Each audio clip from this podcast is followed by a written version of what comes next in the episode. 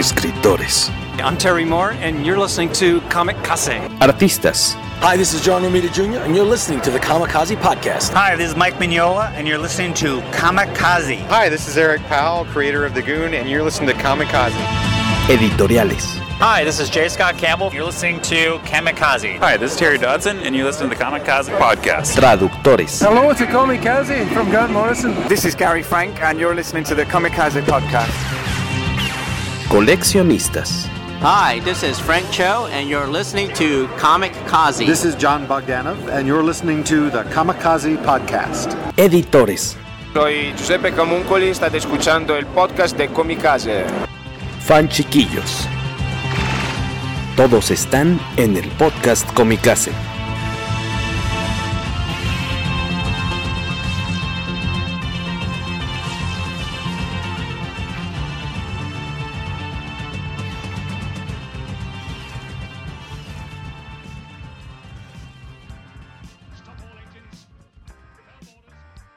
Señores, muy buenas tardes, buenas noches, buenos días, dependiendo de cuándo nos estén escuchando. Bienvenidos una vez más aquí a su querido eh, podcast Comicase, el PPC, poderoso podcast Comicase, episodio 222, transmitiendo desde Reforma 222. Señor Skywaco, muy buenas noches. Yo no estoy en Reforma 222, eh, nadie lo está, no sé por qué anda inventando esas cosas, pero buenas noches a todos eh, y bienvenidos al PPC. Al PPC, Carlos Rambert, bienvenido, también muchas gracias por estar por acá, señor. Hola, buenas noches. Buenas noches, eh, ¿cómo los trata la vida real? Ah, mucho trabajo porque vida adulta. Sí, yo mucho igual. trabajo porque vida adulta, dicen Mm. ambos. Sí, Pero todo bien. sí, sí, sí. todo bien. Digo, mientras tengamos trabajo, eso es buena fortuna. Malo que no haya trabajo porque entonces no hay para comer, ni, ni pa'l- para el cine, ni para comprar boletos de Spider-Man que nadie consiguió. Qué buen relajo, ¿eh? Digo, a, a mí me cayó el 20 de que el día que se estrena la película no vamos a estar en un lugar donde se pueda ver la película. Entonces, de todos modos, este, pues ya ni lo intenté, no tenía mucho caso. Pero, eh, ¿tú intentaste, Waco, comprar boletos para Spider-Man? No solo lo intenté, sino que lo logré. Fuiste exitoso. ¿Por medio de Sí. aplicación? Sí, en la aplicación. De hecho, pasó algo bien chistoso porque yo suponía que, tal cual como sucedió, que se iba a caer el sitio y que no iban a funcionar, porque así ha sido, eh, por lo menos antes de la pandemia, con todas las producciones del estilo, llámese Star Wars, llámese Avengers, Claro. así había sido, se, se les caía el sistema, había que esperar a que se estabilizara, llegamos a nosotros a, a comprar boletos por ahí de las 3, 4 de la mañana, eh, a lo mejor en la opción B o C, porque, porque usualmente la A es la más eh, requerida y saturada. Terminamos en Buenavista, ¿no? Sí, para Avengers Endgame terminamos en Buenavista. Buenavista. Buenavista. Exacto, me, me seguiste el, me seguiste el juego. Muchas gracias, eres un amor. Dije, Allá donde sirve el tren. Allá donde silba el tren. allá donde, donde silbaba, ya los últimos comerciales dicen allá donde silbaba el tren. donde Ava, ya no lo. Sí. Este, y finalmente, eh, como a las 12 y cuarto, o sea, lo empecé a intentar desde las 12 en punto y marcaba error, error, error, y yo así de, sí, ahorita sale. Y como a los 10, 15 minutos ya me dejó comprar, compré en el cine que está muy cerca de mi casa para la función de las 7 de la tarde, porque como es día laboral, eh, ¿Es miércoles? es miércoles. Había funciones desde las 11 de la mañana, no va a haber función de medianoche. Había funciones desde, desde tempranito, pero pues no me voy a aventurar a irme a las 11 de la mañana y que me llamen a media película para decirme que hay junta. Entonces dije, no, mejor en la tarde, cuando se supone que ya terminó mi horario de trabajo. Dije a las 7, Ajá. este, compré boletitos, voy a ir con mis primos. Y ya yo dije, ah, pues sí, se no tardó nada en estabilizarse. Muy buen eh, servicio de Cinépolis, vámonos a dormir. ¿Y cuál fue mi sorpresa? Que cuando me desperté vi que todo el mundo estaba haciendo filas, hubo golpes en Cuernavaca. Encuerados. eh, y, y realmente muy poca gente pudo conseguir los boletos en la noche porque tan, tan pesado se puso lo de la caída del sistema, no solo aquí, también en otros lados del mundo. En Estados Unidos pasó también. Cierto. Este, que lo que hicieron fue, ¿saben qué? Cerramos la página, nadie puede comprar en línea, te invitamos a que vayas a, al cine más cercano y los compres a la antigüita, formándote en la taquilla, y pues eh, se vieron filas larguísimas y una, un buen tiempo de espera, y pues eso provocó en uno que otro barbaján cavernícola, este, pues ganas de golpear a otro barbaján cavernícola. y, y, pues a nosotros nos dio risa, ¿no? Básicamente. Y este, en tu caso, Carlos Rambert, ¿lograste, lo intentaste, te interesó? No, ni siquiera lo intenté lo que voy a, porque justamente como dice Guaco es entre semana, pues, y también no vaya a ser que me llamen en medio de la junta como así sucedió cuando fui a ver Cazafantas. Ay, qué pena. no, más. hiciste ahí? Pero tenías que estar a fuerzas en un horario laboral, en tu caso? Eh, o sea, como es home office de... No, no me están checando a, a, a, cada momento, pero sí cuando me hablan se supone que estoy disponible. ¿Y, ¿Y, cuál era tu pretexto? ¿Recurriste a la vieja confiable de la diarrea explosiva? Eh, ¿O, ¿O, qué fue? Pues no, digamos que como este... Mi jefe directo es este amigo ya de muchos años, pues como que captó la clase de soquete que soy y ya no me hizo mucha, mucho espaviento.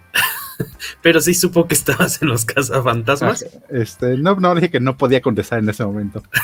Oye, pero ¿y qué tal si tu jefe escucha el podcast cómicas? Ah. Ups. Oh. Sí, pero no, Hola, jefe. Ajá. Te digo, es buena onda. Es buena ondita. Muy bien. Sí, de todos modos, solamente era para checar si seguía vivo, no, no, no era así como nada relevante. Este, pues qué bueno que lograron y no lograron su. Bueno, uno irse a los cazafantasmas, el otro conseguir sus boletos. Uh -huh. eh, fe felicidades. No sé cómo les fue ahí al, al respetable. Si eh, fueron parte de este Via Crucis. Como dirían los desacados, dice: Hola, eh, Alberto Palomo. Hola, ¿cómo están? Espero que no te todo mal. Muy bien. Me parece bien tu referencia ochentera, Alberto Palomo, que nos fascina y que les fascina primer. ¿Qué, ¿Qué, nos fascina? No entendí.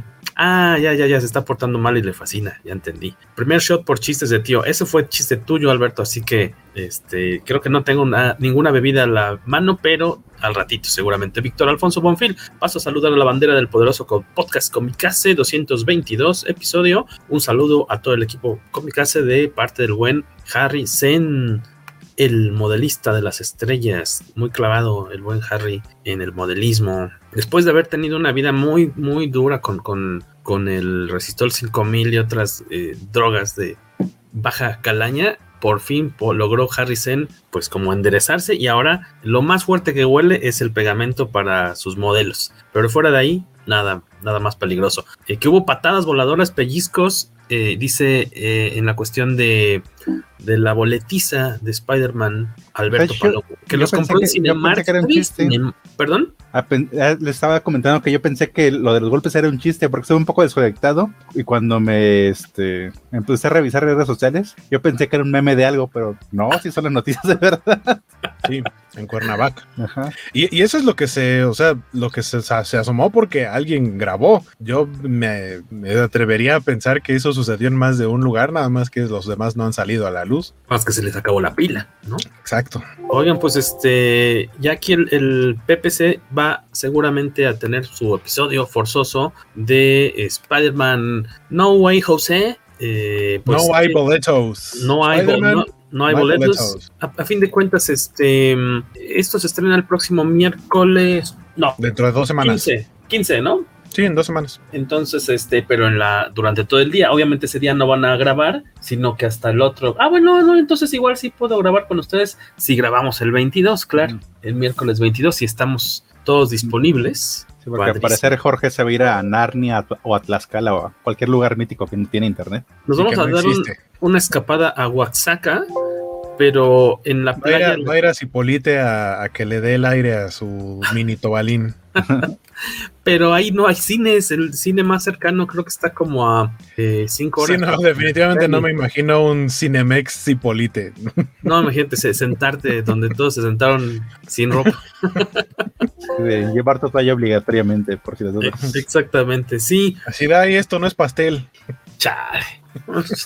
¿A quién dejó un chocotorro? ¿Aquí quién se sentó en un chocotorro? No, no, no habría estado padre. Oigan, este, entrando en materia, hoy nos toca platicar un poquito. Se estrenó ya hace pues dos semanas. Eh, no, ya se estarían cumpliendo tres, ¿no? O, hoy que estamos dos. grabando hace dos semanas. Se estrenó la serie de Hawkeye. No, de hecho, de, una semana. Una Ajá. semana. Sí, porque la semana pasada bolas. fueron, la semana pasada fueron dos capítulos. Eso y esta semana, o sea, hoy fue un capítulo. Hoy que estamos grabando primero de diciembre, se estrenó el, el tercer capítulo pero la primera semana de la serie se estrenaron dos de esta esperada eh, pues continuación de las aventuras de Hawkeye, Ojo de Halcón, el personaje pues ya muy eh, viejito, clásico de Marvel Comics. Y... Oye, Jeremy Renner tiene sus arruguitas, pero sí. todavía no le diría viejito. No, ya, ya, ya, este. De hecho, si ustedes ven, creo que aquí en el en la descripción de este video dice, o el, nombre del título, el título de este video es Podcast Comicase 222,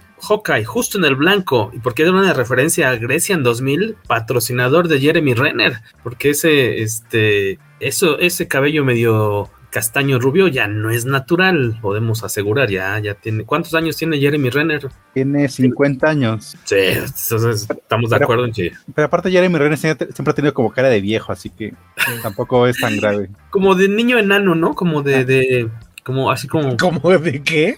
Como de niño enano. De ni... Tien, Saludos ahora, a nuestro público enano también. Saludos a nuestro público de baja estatura que des, están desde yo. De baja estatura de, de y frente, de baja estatura y frente amplia. Y, o, o, sea, yo cubro todo. yo soy como Jeremy Renner. No, pero, pero, pero tú no entras en esa categoría porque no te puedes patear tú solito la frente. Qué cruel eres. Así van a ser tus niños. Van a poder patearse la frente. No, por eso, por eso, este, realmente no tengo muchas intenciones y si llego a tener, tendré uno nomás.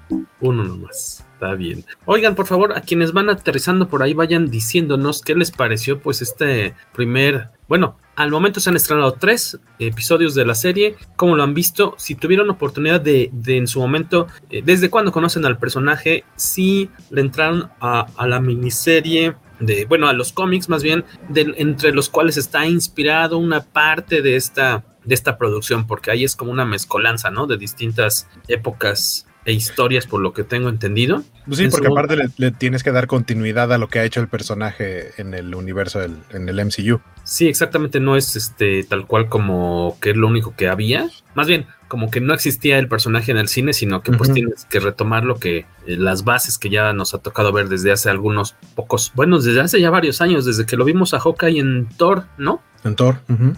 En Thor, tal cual. Este y eh, pues ya desarrollarlo. Es que Thor de qué año es como del. No lo tengo. ¿Es como 2008, 2009. ¿Ya? ¿Tanto? ¿Unos 13 años? 2011, 10 años tiene. Wow, ya, ya, ya, ya es un, un año, un año antes de Avengers, de la primera de Avengers. Ok. Y este. Eh, por ejemplo, yo aquí tengo en las manos, no lo están viendo los que escuchan el podcast Comicase. Por ejemplo, aquí en México se editó hace unos añitos el cómic de Hawkeye, muy eh, alabado, muy aplaudido. Se llevó en su momento, pues, durante varios años consecutivos, ¿no? Que yo me acuerde, estuvo muy, bueno, no sé si consecutivos, pero en su momento esta serie de Hawkeye de Matt Fraction y David Aja, que muchos le decíamos David Aya, porque no sabíamos tal vez que era español. Y es, es Matt, ajá, ¿verdad? Matt Hollingsworth. ¿Es, ¿Es Aja o Aja? O Aja, no sé, pero take on yo, me. Yo digo que es Aja porque no tiene tilde. David Aja. Ajá. David Aja, perdón. Ajá. Que estaría padre verlo acá en México en próximos meses, ojalá se estaría chido. Aprovechando también que está esto muy calientillo, lo del cómic. Y eh, aquí se estuvo editando en México. Tengo entendido que por alguna extraña razón no pegó en ventas, aunque los fans que lo comprábamos, pues estábamos muy ahí encima del señor del puesto de revistas. Se canceló, Pobre señor. Pobre señor. Se canceló la serie aquí en México, aunque obviamente en Estados Unidos seguía publicándose. Yo en su momento leí que eran como los primeros 12 números de este, creo que nada más, eh, de esta premiada y eisnereada serie. En su momento también conseguí el TPB en inglés, que obviamente tiene lo mismo, y fue una grata experiencia. En caso de ustedes, morrillos, Carlos Rambert uh -huh. y Guaco, ¿desde cuándo recuerdan haber ubicado, conocido a Hawkeye? Que digas, ah, como desde los 90 en los primero en los cómics que, te, que traía este novedades los el hombre araña presenta ahí aparecía con los los que eran entonces Avengers Costa Oeste y ahí eran los integrantes era Hawkeye ¿Quién dibujaba? ¿Te acuerdas? ¿O quién, quién escribía esa época? Unos números lo hizo John Byrne, eso sí me acuerdo. Mm. Pero, eh, pero ah, y también las guerras secretas, también este, me acuerdo que apareció, que era con Maisek, que también fue justamente dentro de Hombre Araña presente. Cierto, cierto. ¿Y en tu caso, Wacom? Yo ubicaba el personaje, pero de que haya leído algo en donde él estaba involucrado, probablemente Ultimates, o sea, es otra versión de. Hawkeye. Y eh, en el universo 616, cuando empezó a publicar Televisa Marvel, que ahí salió eh, Avengers. Ahí también me, me acabo de acordar, este, bueno, esto no era en el cómic, pero sí identifica el personaje, en el, com- en el juego de NES del Capitán América. Ándale, sí, sí, sí, sí, tienes razón. Ese, ese sí fue mi primer acercamiento con el personaje. En, la- el videojuego. Ajá, en de los el- muñecos chaparritos. Sí, con sus poderosos 8, bits. Oye, y en el videojuego de, de Spider-Man, ¿quiénes salían? En el que al revés eran alargados, eran amor. Spider-Man, ¿no te acuerdas, Carlos? No, me acuerdo de los Avengers, que, que también creo que aparecía Hawkeye, pero creo que nada más te ayudaba o algo así. Ajá, más bien, creo que en el de Spider-Man eh, es donde salía Hawkeye y probablemente en el que dices de Avengers saldría como un personaje de apoyo, esos que nada más atraviesan la pantalla de un lado al otro. Ajá. Eh, me acuerdo que aparecía en su modito voladora. Igual me acuerdo del juego que tú dices. me- lo creo recordar, pero ese nunca lo jugué. Ese es del 91, para los que nos gustaba ir a las máquinas Spider-Man de Video Game eh, del 91 y salí- podías utilizar a Hawkeye, a Black Cat, a Namor y a, o a Spider-Man. Una combinación como rara, ¿no? Ajá. Pero- Era como, como qué personajes nos sobran para que acompañe a Spider-Man. Méteselos ahí, hombre, que le hagan bulto. Yo, yo, yo estaba pensando en el videojuego, pero el de Super Nintendo, el de Capitán América y los Vengadores. Sí, el de Avengers. Ajá, en donde salía, o sea, tal cual era Capitán América, Iron Man, Vision, que era la versión blanca de Vision, y Hawkeye. ¿Y, y quién era el...? Nada más- nada más- o sea, sí, Hawkeye sí pertenecía a ese equipo de Vengadores. Sí, sí, Maquineros. porque eran, porque eran justo dos que podían volar, que eran Vision y Iron Man, y dos que no podían volar, Capitán América y Hawkeye, que ellos iban en motitos, en los Ah, niveles en donde volaban.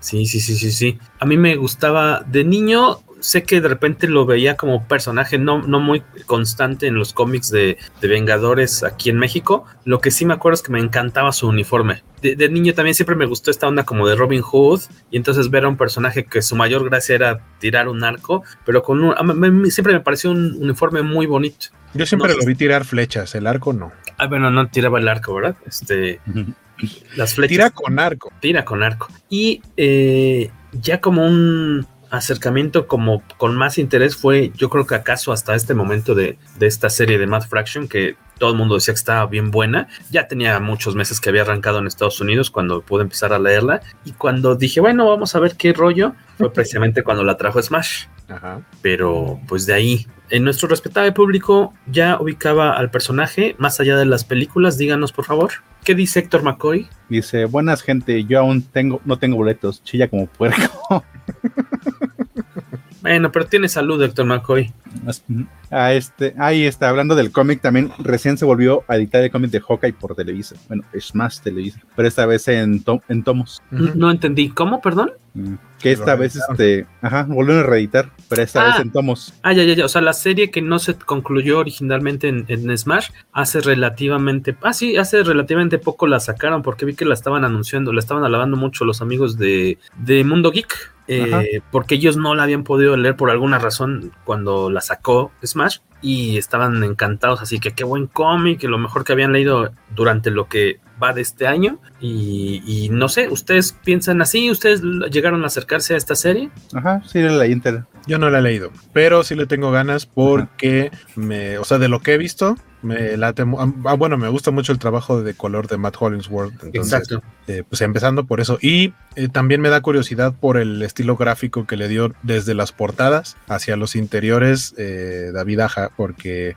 obviamente se ha vuelto para la serie, o sea, retomaron ese estilo gráfico sin ningún tipo de este, remuneración para el, Es lo que decían. el autor original. Sí, cada que hay una publicación de la serie ah, en, en donde hace referencia a este estilo visual, eh, sí hay gente que lo retuitea o que lo comparte y que dice páguenle a, a David Aja porque pues ahora sí que él les hizo la chamba y ellos dijeron, ah, mira, les gustó y se ve bonito, hay que retomarlo. Pero en una de esas, no me he fijado en los créditos, pero podría ser que ni crédito tenga. O sea, probablemente sí porque Es lo que te iba a preguntar, Guaco, porque creo que ni siquiera lo habían acreditado. Eh, sí sería, eh, no, no me he puesto a revisar los créditos, no les he puesto atención, pero, pero para cómo está el asunto, o sea, es mismo caso que con otros creadores eh, que nada más les dan un así de agradecimiento en pantalla, sí, pero pues y la lana, Este, o sea, porque hay unos que se están haciendo eh, ricos y, y, no de la manera se sensual. este, y, pues los creadores, o sea, los originales o de las mentes creativas de, de quienes vino esta idea que retomaron para, para medios mainstream, eh, pues ellos sí están disfrutando y los otros nada más están viendo así como, ah, mira, pusieron mi nombre en los créditos, órale va. En cuanto al cómic de Fraction, Mad Fraction, eh, como de qué dirías que va la historia, eh, Carlos Rambert. Yo me acuerdo nada más, eh, porque no tuve oportunidad de agarrar los números de nuevo y releerlos. Me acuerdo que por alguna razón Hawkeye, Clint Barton, este eh, super arquero, y no nos referimos a, ni al super portero de, ni a Pepino Moretoni, una, una, referencia ochentera, noventera para aquellos que tenían ganas de beber, y, y un, un, premio, un no Comicase Prize, para aquellos que nos digan eh, de dónde es esa referencia. No vale que las conteste el cacha, porque él sí le entiende. Uh -huh. eh, por alguna razón, este arquero... Claro, tú no, ya ni te pregunto a ti. Tú, Ajá, más Jorge, deberías hacer doble shot este, con el eslogan de Pepino Moretone. Pepi, el, el capitano Pericolo. Justamente. Su, es un personaje, el, el, capitano Pericolo. Saludos a, a este. Um, a ese mero. A Filippo, a Filippo a Marcio, Filippo el capitano Marcio. Pericolo, eh, era un personaje de Andrés Bustamante en su programa del Wiri Wiri. Era un, eh, ¿cómo le diríamos, cacha? Un Daredevil, un... Sí, como iba el caníbal. Ajá, estos temerarios que hacen, realizan faenas maravillosas de saltar encima de camiones, este, prenderse en llamas y demás. Y era un personaje eh, muy simpático de Wiri Wiri. Por alguna razón, Clint Barton tiene un edificio de departamentos, ¿no? Ajá. Carlos, pero, sí, pero lo heredó que... o lo compró, es lo que no, no me acuerdo. Es básicamente el señor Barriga. Sí. más, más o menos. Sí, creo, creo que, es de, creo que en, en, algún punto de su vida lo compró y se decide quedar ahí un rato y dejar los Vengadores. Como Exacto. voy a, voy a retomar un poco mi vida civil pero pues empieza a tener problemas con la mafia rusa, mafia rusa en pants. Que es de donde salen algunos de los personajes que vimos en, en Ajá, la serie. Sí, justamente de, de como son en el cómic, igual lo sacan en, en, en la serie, este igual terminó, terminó todas sus frases en bro. Exactamente, aquí lo, en México lo ponían como mano, si no me equivoco. Uh -huh. Mano, y son unos cuates, eh, tiene este edificio de departamentos, pues este medio amoladón, no, ni, ni, siquiera es un edificio muy lujoso. Y la, y la serie yo me acuerdo que estaba bonita porque pues eran las aventuras muy terrenales de un superhéroe que pues como que no quiere pasar, este, no, no quiere que lo, lo noten y básicamente pues está tratando de llevarse la vida tranquis, pero están estos mafiosillos rusos que se, les gusta vestirse como de Adidas y empiezan a darle lata a los inquilinos del, del, edificio, entonces él tiene que arremangarse y pues echarle la mano a, la gente ahí del edificio para que les dejen de, de dar lata. Eh... Sí, curios, curiosamente en, en la en la serie me cae mal este un poco Clint Barton por su actitud en, en todos los cómics, pero en, pero en, cambio en la serie de televisión en la que me cae mal es Kate Bishop. En, no la, serie, en la serie te cae mal. Ajá, en, en, cambio en el cómic este, el que me cae mal es Clint, porque aparte es, es un cómic que este, en vez de hubiera durado seis números en vez de 24, se hubiera llamado a sus compas Vengadores. bueno, eso sí, tienes razón. Eh, eh, ¿Qué otra cosa decía por ahí Guaco que de esta cuestión muy bonita que propone, al menos desde, desde las portadas ¿Cómo, cómo las describirías, eh, Waco? Eh, pues es que es, es, es, un estilo muy como de cartel minimalista, pero de diseño. Y los cómics estamos acostumbrados a que sean tal cual una ilustración, un pin-up eh, o una escena de acción.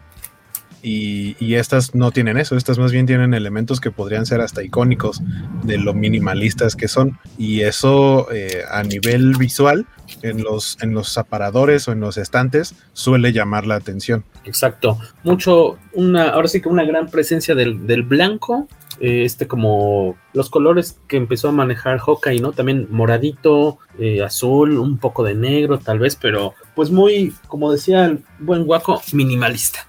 Sí, en la zona de los morados, tonos fríos de ese estilo, por ahí tienes un rojo, este, pero más hacia los azules, lilas, tal cual, morados. Y unas cosas bien padres, experimentales en, el, en los interiores, ¿no, este cacha? Sí, incluso este, creo que el más experimental es el capítulo que se que se enfoca en Pizza Dog, porque aparte todo lo vemos a través de sus ojos y lógicamente el perro no habla, sino, y vemos lo que está pensando a través de iconos y con imágenes. Ese, ese, sí lo leí, ese, ese número sí lo leí y está muy bonito. Uh -huh. Y justamente eso, eso que dice Carlos, que lo que, o sea, entiendes al perro a través de iconos. Vale, vale la pena. ¿Qué número será nada más por si tenemos la referencia para recomendárselos y que lo yo los tengo aquí en bolsita, pero si los saco se va a escuchar el, el, Ay, mira, creo que ya sé. Creo que de pura chiripa podría ser. Ah, es el, es el número 11 que estamos mostrando a cuadro. Portada blanca, perro en tinta negra y unas huellitas en rojo sobre un fondo blanco que nos imaginaríamos podría ser la nieve.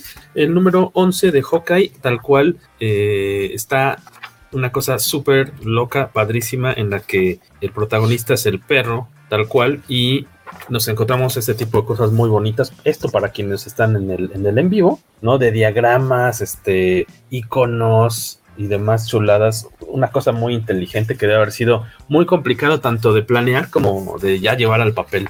Échenle un... Y creo que aparte lo padre del número uno es que podrías leerlo sin demasiada referencia de lo que va en los números anteriores y posteriores. Y esto ya tiene sus ayeres, ¿no? El, cómic que tendrá como ocho añitos, 2013. Bueno, y estoy hablando de que Hawkeye 2000, Hawkeye número 11 salió en el 2013, entonces 2012, 2013, o sea, prácticamente nueve años de que se eh, publicó. Y eh, parte de esta historia se adapta un cachito a la nueva serie, nos dice Federico Ble. ¿Qué dice Federico Carlos Rambert? Dice, la serie de Fraction y Aja me recordaba a la de Punisher de y Dillon.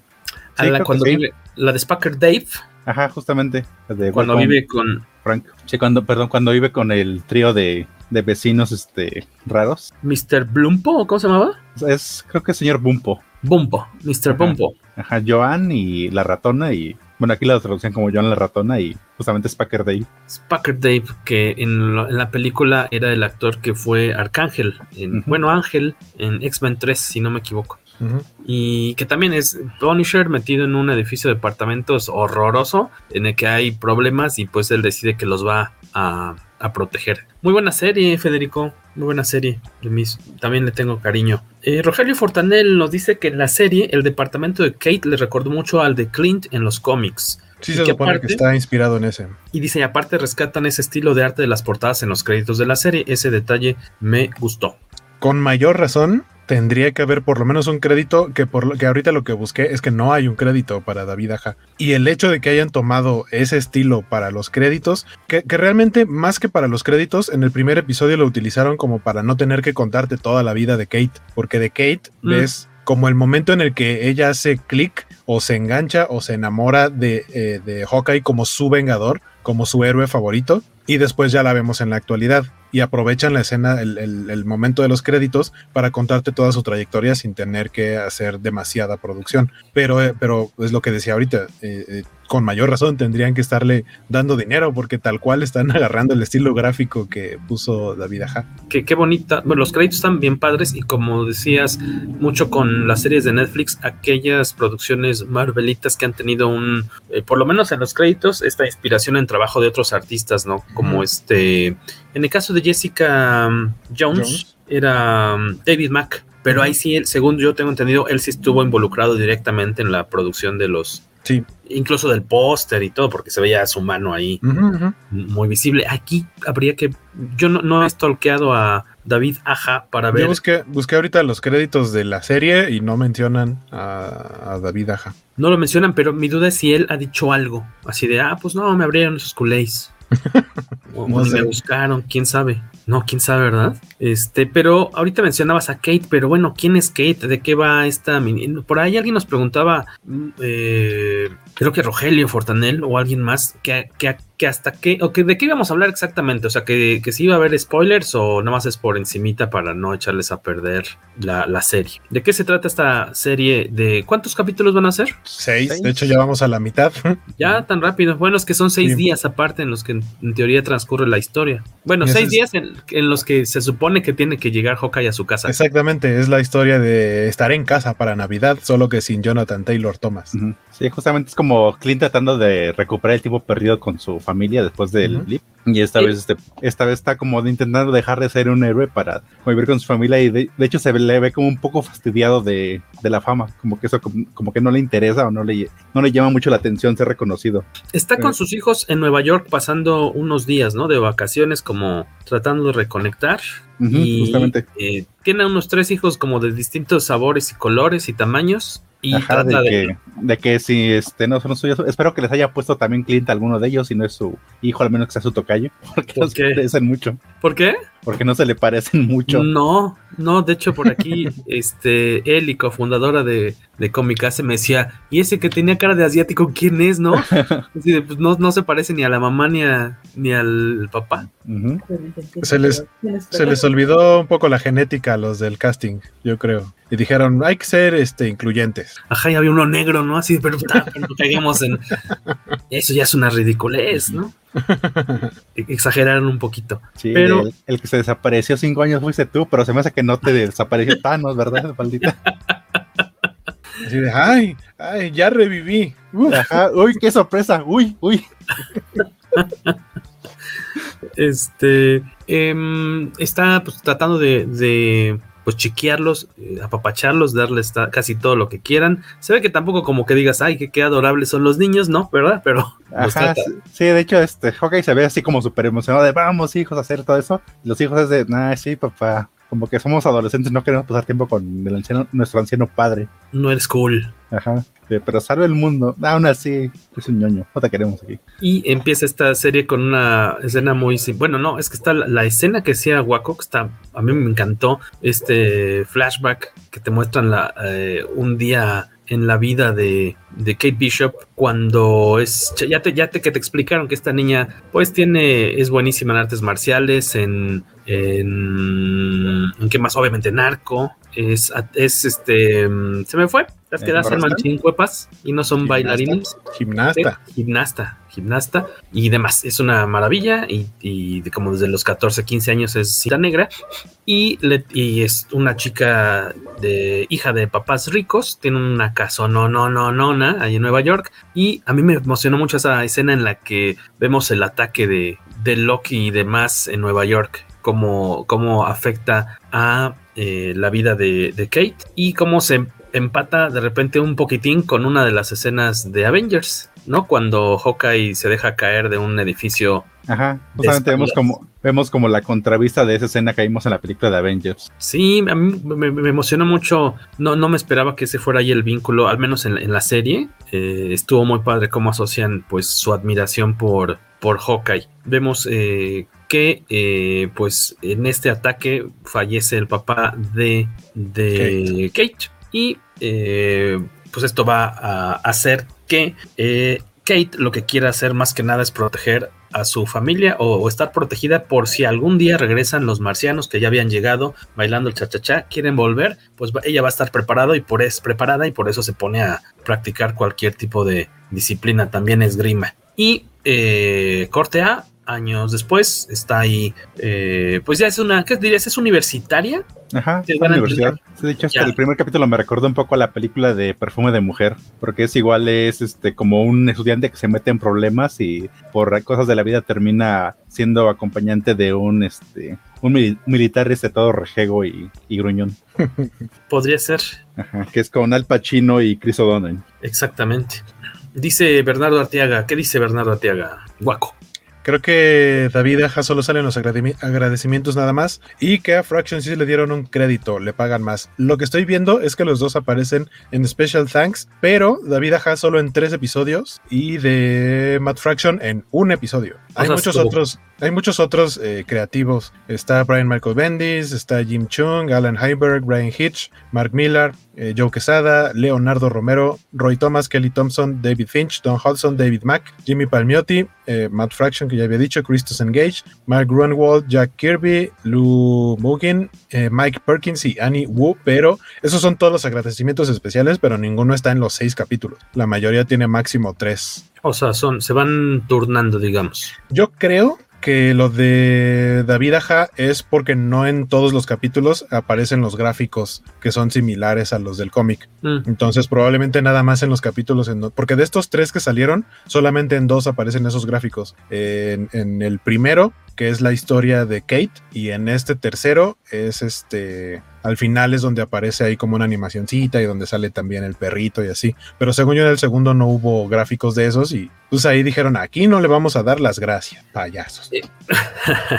Oye, este, ¿de qué? Básicamente esta historia es, eh, va como en dos líneas. Está Kate, que tiene eh, esta problemática, se metió en broncas por perder una apuesta universitaria, hace una tontería al inicio de la, del primer capítulo, eso la mete eh, en, broncas estudiantiles, mientras que al mismo tiempo Clint Barton y su familia están tratando de pasar un rato agradable en épocas navideñas antes de regresar a su casita ahí en la pradera para pasar a su rancho para pasar ahora sí que Navidad, Navidad allá en la pradera. Y eh, la cuestión es que básicamente hay un momento en el que resurge el uniforme, traje, vestimenta, atuendo. Ya estoy hablando como Adela Micha, ¿no? Sí.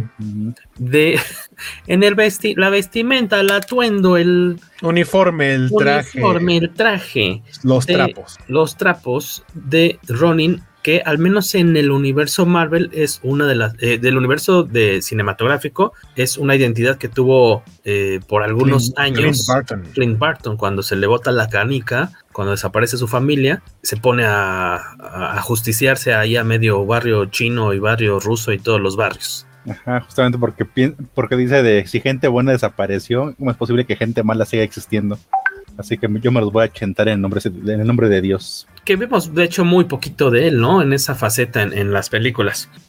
Casi nada, ¿no? Tal cual vemos cuando, o sea, es que realmente vemos una escena, que es la escena en la que ya después de que eh, se escabechó a varios así de entra cuchillo, salen las tripas, ya que terminó con esa banda de por ahí es cuando llega eh, Nat y ella es la que le dice, oye, este, pues hay chance de que podamos arreglar las cosas y él le dice, no me des esperanzas, eh, pero es tal cual lo único que vemos de, Clint Barton como Ronin. Y, eh, pero aquí no, no tengo yo la referencia de como de cuál sea toda la mezcolanza de, de historias e ingredientes, de dónde provienen, porque se nota que que tiene elementos de distintas épocas del personaje y de otros personajes secundarios. Ahí está el, el Swordsman, el espadachín, que a mí me dio mucha sorpresa ver a Tony Dalton. Yo me enteré creo que un día antes de que se estrenara la serie, de que salía Tony Dalton, que ya está súper posicionado allá en Hollywood, ¿no? Pensé que ibas a decir, ya también está bien viejo.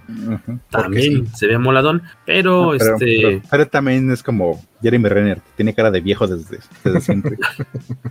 Ay, ¿de qué la hace él o qué? A mí, a mí Tony Dalton se me imagina como esas marionetas de los cuarentas como medio como que tiene ese tipo de cara así raro. ¿Como un Thunderbird? Ándale, ándale, de él Ah, como de un Thunderbird de la serie de monitos. Ajá, o, los de la, película de Mickey las habichuelas mágicas. Ah, chile, esa no, nunca la vi. ¿Era con títeres? Es que sale, se supone que sale Pepe Grillo y llega a una casa en donde está un señor con unas marionetas y les va a contar un cuento a unos niños. supongo, que es un ventríloco famoso de la época. Sí, sí, sí. Mm. Ajá. Sí, aparte españoles están súper creepy. Sí, muy. Hace poquito, porque eso está en Disney Plus. Si no la han visto, vayan a verla, Disney Plus. Pero es de las, es de las películas que, que, yo veía cuando estaba chico y era como de, a mí no me da miedo el gigante, a mí me dan miedo esos monos. Están bien feos. Son como la versión gringa de Titino, que también estaba muy, ah, creepy. Sí, sí, sí. Ay, ¿de qué la hace Tony Dalton? Es un. Es el espadachín. Es un millonario, es este. Es el próximo heredero, ¿no? sí, sí, sí. Porque él en sí, incluso se burlan de él. O sea, la persona que todavía tiene los billetes, el viejito, que es su, tío. Su tío, perdón. Este se burla un poco de él, así de cuando están, porque están en una subasta como del mercado negro, que es donde aparece el traje y la espada, o una de las espadas de Ronin. Eh, y, están en la subasta y él oferta y le dice, ¿cómo vas a ofertar si tú ni dinero tienes? Claro. Y así de, ah, pero pues próximamente, tío. Corte A, eh, hay un ataque en esta subasta eh, clandestina en la que pues hay un todo un tremendo caos y Kate Bishop está ahí de metichilla y por lo mismo logra hacerse del traje de Ronin por lo cual después en un, si no me equivoco, en el segundo capítulo, no les vamos a echar a perder mucho, será incriminada de un, incriminada de un crimen, incriminada de una acción que no cometió. Incriminada injustamente. Injustamente. Pero es que no es tanto, pero es que no es tanto que sea incriminada, sino que en el lugar equivocado. Esta, la, la, banda que trata, o sea, la banda que trata de llegar a robarse cosas, a, pues está buscando algo en específico en la subasta. Resulta que tiene un pasado con Ronin, o sea, Ronin los atacó personalmente hace tiempo y en el momento en el que ven que aparece alguien con el traje de Ronin, quieren encontrarlo para tener un ajuste de cuentas. Uh -huh. Exactamente. Sí, pero aparte la escuela talada de, de ofrecemos, subastamos, subastamos este traje de un asesino súper peligroso que hizo un montón de enemigos de diferentes tipos de mafias. ¿Y qué se le ocurre a la tipa? Vestirse Ajá, ponérselo. Ponérselo. lo cual crea una confusión. Creen que tenía años de no estar en activo Ronin y nadie sabía. Y, nadie sabía quién era Ronin y de repente aparece, pues se reactivan todos sus enemigos que lo quieren, como decía Waco, pues este saldar cuentas con él y de eso va la historia porque se le complica la vida a la chamaca. Y de paso a Hawkeye que él ya casi casi este pues ya iba de regreso a su rancho. Bueno no todavía todavía no. Le quedaban 5 o 6 días por disfrutar en la gran manzana cuando ven las noticias que un tal Ronin está ahí pateando traseros y que también le están pateando el trasero. Dice madres quién es este cuate tengo que ir a conseguir ese uniforme porque el tonto que tenga ese uniforme pues lo van a matar Sí, es como tener una diana en la frente. Exactamente. O sea, es, es, blanco para la mayoría, o más bien todos los enemigos que se, que se ha hecho encima. Eh, ¿Qué es lo que me, más les ha agradado de esta, de esta serie? La acción, el humor, eh, Hawkeye. A mí me saca mucho de onda que estoy de acuerdo que Hawkeye quiere pasar como desapercibido y no, así como, como que soy el perrito, soy, soy el, el, patito feo de los Avengers y nadie me voltea a ver porque no tengo superpoderes, pero de repente creo que lo muestran demasiado como en verdad como ¿cómo no lo van a ubicar en la calle? O sea, no podría salir a la calle siendo parte de los Avengers, por menos famoso que sea. Todas las veces que debe haber salido en, en, y puede caminar en la calle sin problema. Se utiliza la vieja técnica de usar una hoodie y ya nadie te reconoce. Exactamente. En el, en el MCU eso es el único, eso ya. Es el único detalle que no me, no me fascina. No se la compro que nadie lo. que sea tan low profile. Las, las hoodies en el MCU son como la capa de invincibilidad de Harry Potter. uh -huh. Tienen ese mismo efecto. O la, o la capa élfica de Frodo. Ah, es una piedra. Sigue caminando. Eh, a Lucas Arthur dice: Cuando regresaron del chasquido, les mutaron los genes a los hijos de Hawkeye, sí. Ay, me recastearon a mis hijos. Uh -huh. Así, oiga, yo nada más tenía dos, ¿por qué son cinco? sí, tiene, la culpa la tiene Clint por irse tanto tiempo a misiones. que, que, tiene un saborcito de Die Hard, dice Palomo. Más que Die Hard, yo creo que tiene saborcito de Arma Mortal. ¿De, ¿De Arma Mortal? Sí, claro. Se me hace más del estilo de acción, humor de, de Mortog y Riggs. Así como de Buddy Cop. Sí, sí, sí, sí. La mamá de Kate debería demandar a la escuela. Mira que la torre se cayera tan fácil. Eso ya estaba dañado desde antes, antes dice Lucas Arturs. Sí, pero a lo mejor era, a lo mejor tenía como, era de estas estructuras que se están sosteniendo con un palillo y es como, no me la toquen, ahí déjenla. Y pues ella mandó ahí un flechazo y se cayó todo. Tenemos ahí comentarios de Federico Oble, el bigote de Tony Dalton es como de disfraz de Mario Bros. de la lagunilla. Sí, está muy raro eso, pero me da gusto pero que. Es que así es el personaje, tienes así su bigotito de, vi de villano reventón. Otro personaje que, que igual si empiezas a ver la serie y no googleaste o no te acuerdas de ese personaje de segunda, tercera, cuarta división de Marvel, vas a decir, ¿y ese quién es? Podrías no googlearlo y entonces no te echas a perder la sorpresa de, quién, de quién es eh, el personaje de Tony Dalton. Eh, que habíamos visto ya también, no al mismo personaje, sino el actor triunfar en esta otra serie muy buena de Better Call Saul, como un villano muy, muy interesante se las recomendamos mucho si nunca le entraron a Breaking Bad. Indispensable después ver Better Call Saul con Tony Dalton. Tal vez un día vea alguna de las dos. Uy, amigo. Digo, digo yo nada más recuerdo a Tony Dalton de los simuladores y. Ajá, exacto, los y simuladores. De, ¿Cómo se llamaba? La que empezaba No te equivoques. Con... Esa no versión de Jackass mexicano. No te equivoques. Que no te equivoques. Supongo que todo el mundo sabe, o sea, los que no se acuerdan, eh, esa, ese programa fue cancelado porque se les murió a alguien en uno de sus retos estúpidos. Ah, eso no me la sabía. Alguien le dio una congestión alcohólica, sí. alguien le dio una congestión alcohólica en uno de los retos del programa y así dijeron, ay, córtale esto que ya no salga y pues ya no salió, pero el programa completo. Yo me acuerdo cuando esquiaron en el lago de Chapultepec y se caían al, al agua verde de ahí del lago de los patos. Chase Nesta, saludos comiqueros. A Chase no lo ubico, ya había estado por aquí. Saludos, Chase Nesta. Siempre es un placer encontrar un nuevo escucho, o a lo mejor siempre estás, pero nunca saludas. Tony Dalton, nomás lo recuerdo como por su show pirata de Jackass. Dice Palomo, vete, este, Better Call Saul, te va a cambiar. Que usaba, que usaba una. opinión. Usaba una rola de los Beastie Boys, ¿no? Sí, a mí me encanta Sabotage. Uh -huh. Ese va a ser nuestro, nuestro tema ya de entrada aquí del podcast Comicase. Tony Dalton como Jack Duquesne, Rogelio. Que, que, le ajustaron el nombre porque según yo el nombre original es Jax. Jax. Y tú dilo, tú tomaste clases de frases. ¿Cómo se dice? Jax. Jax. Jax. Shot. Yo soy Tony Dalton y esto es No te equivoques, exactamente dice Rogelio Fortanel. Eh, yo vi me aventé de un jalón los dos primeros episodios. El tercero ya no, porque eran las. Cuando acabé de ver el segundo, eran las 5 de la mañana. No, y creo que lo más sabio era ya acostarme. Pero como me quedé dormido un rato en la tarde, ahorita tengo unos horarios muy locos. Eh, mi cuerpo me permitió ver el primero y el segundo episodio. Hasta el momento los, los disfruté. Creo que de repente tiene un humor muy simpático.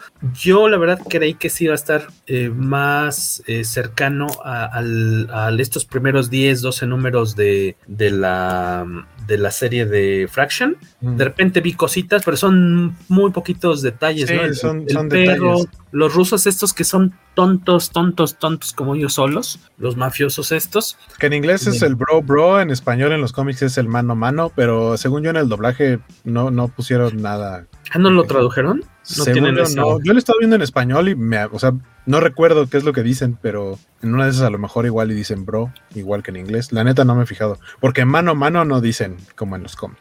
Hay una escena ah. muy simpática, ¿no? De en la que este en la cacería de este uniforme perdido de Ronin, Hawkeye se, se, las tiene que ver contra unos jugadores de live action role playing.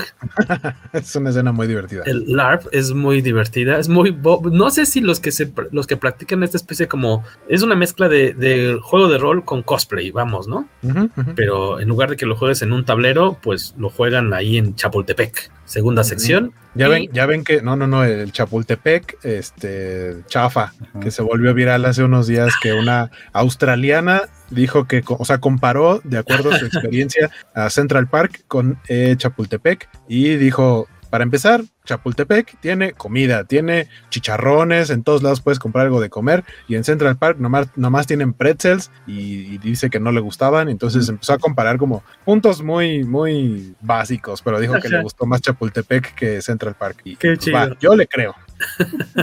qué padre. Vi ese tweet ayer, pero no, no le puse atención, pero qué simpático. Este, y no sé si la gente que se dedica a, a esta onda del LARPing, no sé si se diga así, yo creo que sí los, este, los plasmaron, los retrataron como gente eh, poco inteligente y demasiado rara. Creo que ahí sí se mancharon un poquito con esa comunidad, pero, pero pues, en una de esas yo sí creo, es así. Yo creo no, que no, o sea, sí los, sí los, pusieron como, como muy ñoños, pero sí. creo que no se fueron al extremo de, de, ponerlos así como de, ay, parece que no se bañaron, ¿no?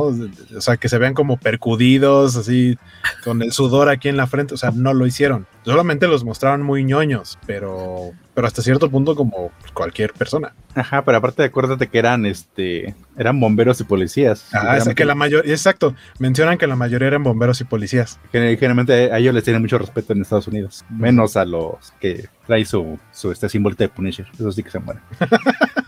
Nos pregunta Federico Blake si Jax no era el morenazo de brazos metálicos de Mortal Kombat. Sí, sí pero, pero ese es Jax con X. Sí, este es Jax con el dedo meñique alzado. Rogelio Fortanel, que si vimos una escena del parque con la referencia al traje original de Hawkeye de los cómics, no. ¿Fue en el segundo capítulo, Fortanel? Yo no. No, no, no, me imagino que a lo mejor es Pero que entre los, entre los asistentes a lo del juego dice este que en la escena de del parque, yo creo que en una de esas alguien está disfrazado como, como Hawkeye. Fíjate, no, no me di cuenta. De todos modos, lo vamos a ver de nuevo, eh, de nueva cuenta el, el- estos episodios, seguramente aquí. que lo que está bonito es que Casa.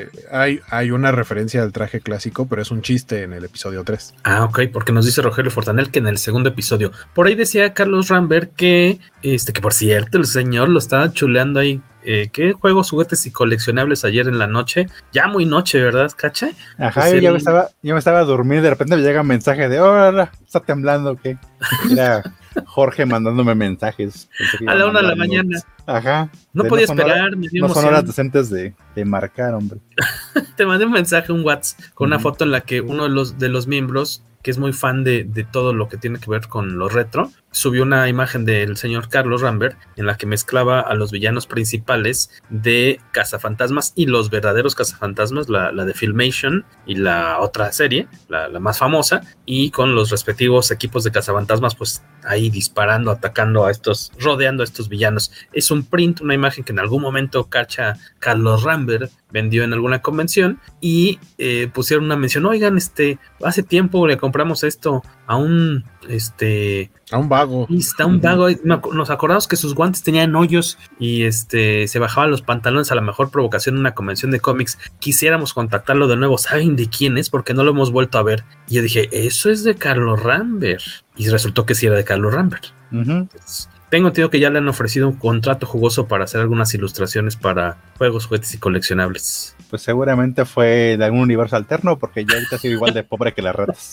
La última vez que revisé mi, mi, mi, este, estado de cuenta, Ajá. es el mismo. Y en parte eso se debe a mi falta de pago, Carlos Rambert. Debo, debo, este, déjenme ver la cámara. Hola, soy Jorge Tobalín. Eh, no le he hecho su pago a Carlos Rambert por la muy bonita portada que nos prestó para Comicase número 39. Prometo resarcir ese daño moral y financiero en sus bolsillos eh, a más tardar este viernes. Regresamos. Hola, Sí, ¿qué tal? Sí, no voy a ser de Jorge, ¿por qué de pronto te pones de rodillas frente a mí? ¿Me vas a pedir perdón? Es que a decir, no, cóbrese.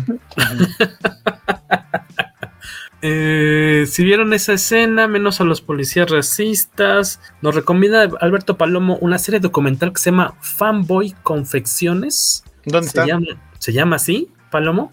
Sí, dinos en, en dónde está, en qué plataforma lo podemos ver. Sí, no sé. Netflix, Prime, en YouTube. Y raro que, que nos recomiendes algo para toda la familia, ¿eh? Federico Blay. Esa de los dos equipos de Cazafantasmas está bien buenísima de París. El señor, el señor Cacha, dice Federico Blay. Al Swordsman lo toman de molde. El. Ay, Dios mío, ¿qué dice aquí, amigo Félix Tarzar? No entendimos tu mensaje, pero intentará descifrarlo, guaco. Al Swordsman, o sea, el espadachín, lo toma de molde el costo. Que se casa con Mantis para procrear un elegido celestial. Lo único que no entendí fue lo del molde del costo. Yo dije lo del Costco. Y después puso que el Kotati. Tampoco Ah. sé qué es el Kotati. Ah, Kotati es una este, raza de este del universo Marvel. Ah, es que Ah, se, supone, ok. se supone que en el en el- los cómics de Marvel eh, el, el espadachín muere y como su esencia o espíritu la, la absorbe una de estas seres planta, que es uno de los Kotati, y con ella y con ella engendra este con Mantis engendra al, A un celestial. al- no este no un celestial como un a, celestial. a un mesías celestial que se supone que es el villano de este de la última saga de Marvel de Empire, si no me acuerdo. Ah, sí, es algo que decía Francisco que es una serie muy mala. Ujú. Sí, el dibujo está buenísimo, pero la serie es este como muy piñatón. Y termina como de, ya no nos quedan como cinco páginas, debemos de acabarlo de alguna forma. Y se acaba por qué reasons.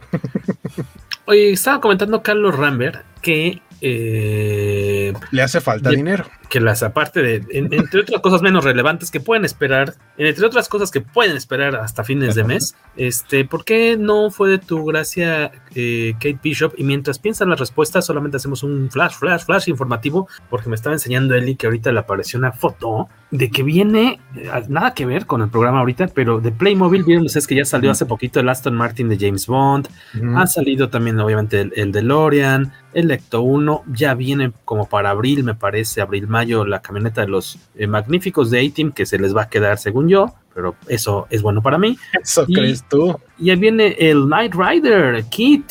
con Michael. Eso está con chido. Mitch Buchanan. Con Mitch Buchanan, qué padre. Eso está muy chido, me gusta la idea. Es algo que necesitaremos aquí en la casa. No sé dónde lo vamos a poner, pero está padrísimo. Regresamos con la muy interesante opinión de Carlos Rambert.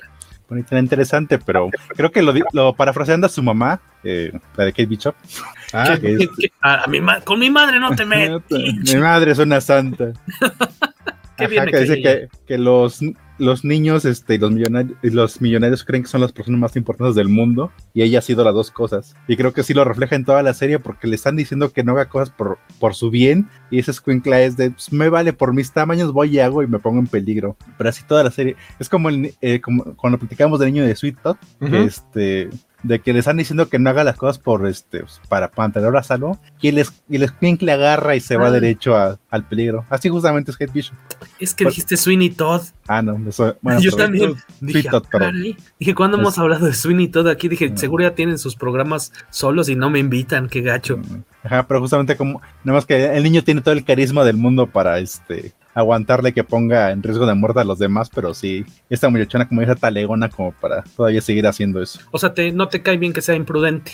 Ajá. Eso te es, perdió. Pero, ajá, bueno, no es que la, la odie, la odie, ajá, no es que la odie, la odio, pero sí, el personaje se me hizo un poquito odioso. Digo, a lo mejor más adelante la redimen, porque sí supongo que va a ser como el arco del personaje, de que va a ser alguien más, más responsable y más consciente. Sí. Uh -huh.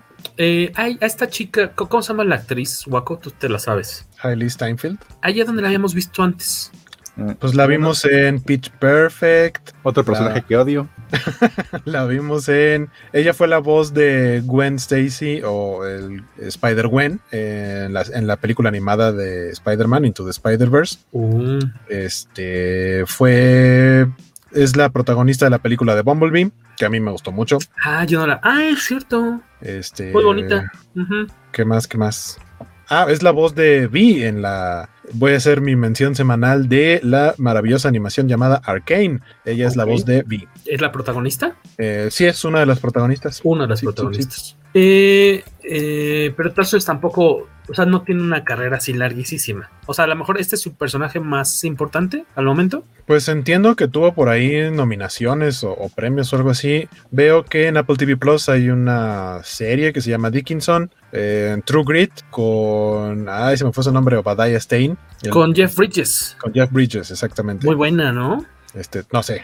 No, la, no la he visto. Creo que no. ya no está en Netflix, está muy padre. Y, y la, fue, original ah, es con, la original es con John Wayne, ¿no, Federico? Este, también la ubico yo de el juego de Ender, Ender's Game, eh, mm. que, que es que nada más hicieron una película, es de 2013 y ya no continuaron eh, con, con, la saga. Eh, creo que no le fue muy bien. A mí la verdad es que me gustó la película, pero no he leído los libros y quienes ya leyeron los libros me dijeron que la película no es buena comparada con los libros, pero a mí me gustó y ahí sale ella. ¿Qué nos dice Federico Ble, Carlos Rambert? Dice, ella sale de niña en el remake de True Grit de los Cohen, que es justamente lo que estabas hablando. Exactamente. En Bumblebee también nos dicen por ahí y que tiene una serie en Apple TV llamada Dickinson, basada en la vida de la poetisa. Es cantante y tiene un par de sencillos como Capital Letters para el soundtrack de 50 Sombras. Mm -hmm. Ah, no sabía que cantara, ok. Y esta, ¿cómo se llama la mamá de Kate Bishop? No el personaje, la actriz, es la a quien hemos visto en toda esta, esta saga de, de. Es Vera Farmiga, ¿no? Anabel y el, el, conjuro. Ella, qué bien me cae. Vera Farmiga. Vera Ella, la, la mamá Farmiga, que es la mamá millonaria de Kate, que tiene uh -huh. un nuevo novio, que es Tony Dalton. Y por lo mismo, pues esta Kate no le simpatiza uh -huh. el personaje de Tony Dalton porque pues está reemplazando de cierta forma. Más bien como que ella no entiende que su mamá busca seguir su vida. Ajá, Entonces, como, como, que, como que ve que el tipo es malo solamente porque anda con su mamá. Ándale, sí, sí, porque en, en verdad a Cuadro no ha hecho nada malo uh -huh. enfrente de ella. Bueno, Ajá. Bueno, estaba... cosas, cosas, de millonarios ilegales, pero. Exactamente. sí, pero es, lo... Ajá, pero es de. Eso lo hago porque soy rico y nadie puede tocarme este, y, la y yo compro a la policía, pero así como algo así como traficar drogas o asesinar gente, pues no. no mandar a alguien a nadar con los peces Ajá. tampoco, porque vemos que este, el papá postizo, o el próximo a ser papá postizo, es un coleccionista de espadas, eh, un uh -huh. cuate excéntrico, tiene ese, esa afición, y resulta que está en una subasta pues para gente millonaria que se está realizando en la cava de otra gente, personas millonarias, y la metichilla de Kate está ahí viendo qué rollo, y está ahí el, el que va a ser el padrastro, pero pues en sí no está haciendo, es Ajá. más, ni siquiera gana la subasta, o sea, ni siquiera este. Ajá, y es eh, más, hasta, hasta mamá es a la que malmira el tío, de que cómo puede ser posible que alguien de mi familia se vaya a juntar con esta mujer.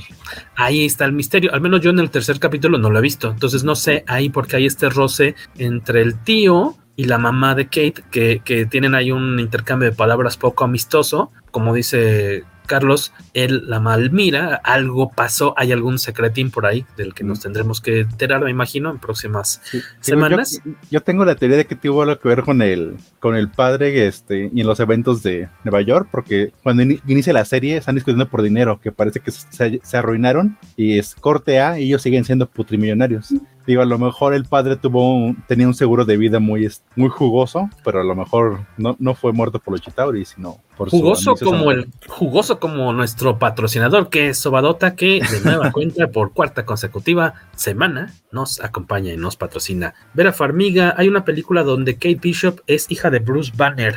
¿De cuál todos los Bruce? Eh... Uh -huh. ¿De Bill Bixby? ¿De David Bruce Banner? No creo ya el señor Héctor McCoy de, eh, de la Calaf, de la ciencia a la ficción, dice por eh, del podcast de la ciencia a la ficción, por fin ya tengo boletos para la araña para el viernes. Uh -huh. Ya está activa otra vez la página de Cinépolis. Muy bien, señor. Eh, me imagino que no trabaja los viernes, ¿verdad, Héctor McCoy? Uh -huh. Lo que es ser patrón. Lo que es ser patrón. El personaje eh, se llama Madame Mask.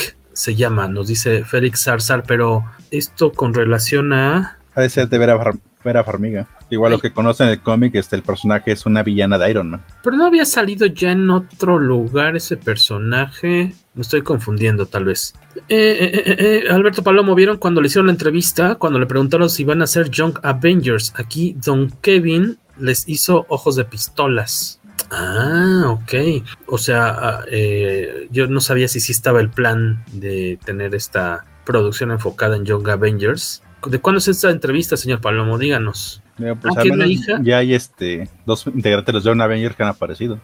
En, en, la, en la, serie de este, Soldado ¿Wanda? de Invierno, no es. Ah, soldado. Ajá, el nieto de Saya Bradley, este, Patriot. Y nos dice Rogelio Fortanel que es la hija de Hulk Marrufalo. ¿En, don, ¿En cuál de las películas? Yo no me acuerdo, la verdad. Échenos ahí, eh, este, pásenos el dato por el chicharito, sin albur.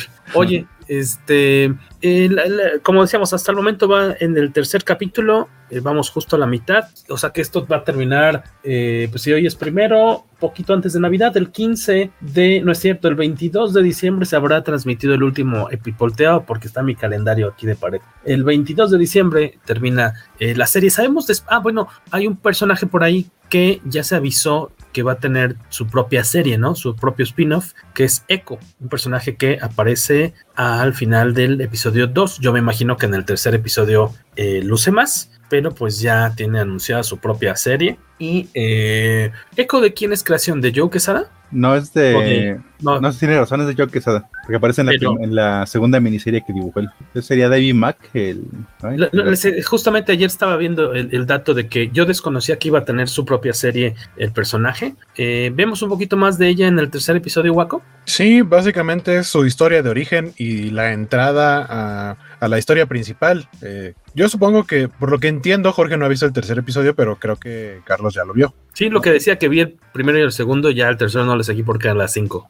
Tú ya lo viste, Cacha. No, ahorita no, no tuve tiempo todo el día. Soy para... el único que ha visto, de, soy el único de aquí que ha visto el tercer episodio, entonces uh -huh. no les voy a spoilear lo que yo creo que se vio en el tercer episodio. Ah, eso este, es muy decente, señor. Soy muy decente. Eso eh, es muy decente. Sí, pues de hecho, básicamente eh, ella, o sea, de hecho el inicio del tercer episodio es su historia de origen. Que está muy bonita, la verdad, está muy bien hecha eh, y, el, y el desarrollo del capítulo tiene que ver con ella como antagonista de, Kate, principalmente de Kate, porque, porque trae algo contra Kate. Cuando vean el capítulo van a ver por qué, este, y, de Clint. Pero sí, de hecho ella va a salir el resto de la, de la, de la serie, porque también menciona, ¿no? Los, los actores y actrices que sabemos que van a salir en la serie, algunos dicen cuántos capítulos van a salir, eh, ella aparece en 5 de 6, o sea, solo no salió en el primero, entonces va a salir todo el resto de la serie, eh, y por ahí ya llevamos tres, nos faltan tres, entonces no hay otra.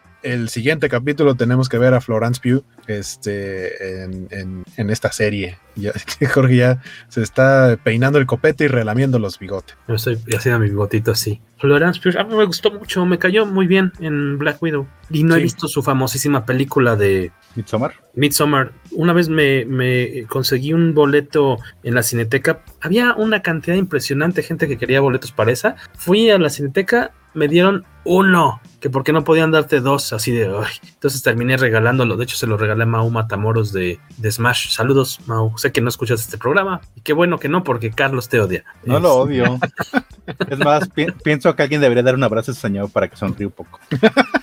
Bueno, Mau normalmente, digo, su, su, su tiene mirada como, como, como semblante eh, melancólico, como de tarde lluviosa, como de poeta maldito.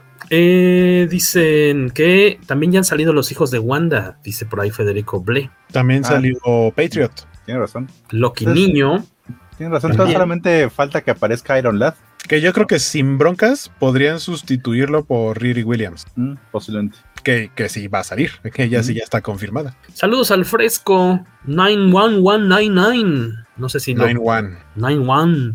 Eh, Fresco, si no me equivoco, nos escucha. Es nuestro único escucha en Estados Unidos. Y eh, el buen Josué, que hoy no está, es el único escucha en Canadá. Muchas gracias por pasar a saludar. Por cierto, pues vamos cerrando. Díganos qué, eh, ya digo, para no echar spoilers más ni nada, ¿con qué se quedan hasta el momento de esta serie? ¿Qué calificación le están dando? ¿Y qué no les está fascinando tanto a la mejor? Guaco. A mí me está gustando mucho. De hecho, eh, estábamos viendo que tiene un, índice bastante bajo de, vistas comparado con el resto de las series del MCU que se estrenaron este año. Por ejemplo, comparado con WandaVision, con, con el mismo Falcon y Winter Soldier, eh, con Loki. Eh, esta Hawkeye tiene, tiene menos vistas, como que a la gente como que no le llamó tanto la atención, pero, o sea, igual si le están viendo, no creo que vaya a ser un fracaso, pero creo que sin broncas está, me está gustando más por lo pronto, más que Falcon y Winter Soldier, que creo que tuvo como mm. altibajos, sobre todo en, en el guion, eh, pero esta, esta creo que está bastante, bastante nivelada, bastante divertida. Pues yo, fíjense que yo no, le, yo no le he encontrado como detalles que diga esto no me gustó, porque a mí sí me gusta que sea una irresponsable, porque tiene sentido, o sea, la Kate Bishop que nos están presentando aquí tiene sentido, pues es hija única de papás ricos, pues bien, por supuesto que eh, hay algo que le dicen en el, en el tercer capítulo que es, eh, tiene exceso de, de ¿cómo se dice? De confianza. O sea, cree que puede hacer todo, lo cual es normal en una persona que fue criada de esa manera. O sea, para ella todo el tiempo fue, quiero hacer esto, eh, fue experta en artes marciales y fue top. Y en, tiro con arco y también es top. O sea, es como todo lo que ha hecho siempre ha sido la mejor. Entonces, que de pronto se tenga que enfrentar a estos mafiosos y si le pongan una tunda, aunque se defiende muy bien, pues es como finalmente salir de esa burbuja en la que había estado encerrada, pues como, como niña, como niña rica. Y es un, es un arco tal cual como dijo Cacha, va a ser un arco de redención de hacer este personaje algo maduro, que, que ser un superhéroe no es nada más eh, ponerte el traje y ser bueno en algo y ya, sino que involucra muchas otras cosas y sobre todo pensar en el daño colateral. Entonces, eh, me, está, me está gustando mucho, ¿no? Hasta el momento no le veo yo algo que diga, mm, nada más por eso no le doy el 5, así es que de momento yo sí le doy el 5 de 5. Eh, y, 5 memines. ¿Ah? Cinco memines. Cinco memines, sí. Era el sistema de calificación de Carlos Rambert, ¿no? ¿E-, ¿Era en Asamblea Comics o en la Covacha? En Asamblea Comics, toda. Asamblea, sí. Cinco memines de cinco. Sí. En, tu caso, Carlos Rambert. Eh, yo le doy cuatro. Igual como dice Guaco, que el personaje de Katie todavía no me queda, todavía no este, no siento que encaje tanto dentro de la serie, pero, ay, pero este, aún así, este, Igual creo que en futuros episodios, episodios se va a seguir desarrollando y, y, va a tener un arco de redención. Digo, por lo menos no, no, este, no es mi personaje favorito, pero creo que todavía tiene como un chance de, de seguir este, desarrollándose y creciendo. Chase Nesta dice que le da un 9, ojalá no se caiga la trama y dice que de morrito pues te sientes inmortal y quieres hacer todo. Ya de grande mm. te da hueva todo. sí, justamente la cara de fastidio de Clint por todo. Ay, por cierto, se agradece mucho el cameo de Linda Cardellini. Yo qué Que más que, que más que cameo, ella está anotada para cinco capítulos. O sea, la vamos a ver, aunque sea en llamadas por teléfono, en todos los capítulos. Ah, qué buena onda. Mucho mejor entonces. O sea, nada más te escucha su voz o cómo? No, pues ella está en su, en su rancho. Ajá, lo que va Ay, claro, es la mamá, cierto. Ajá, sí, la verdadera líder de los Vengadores.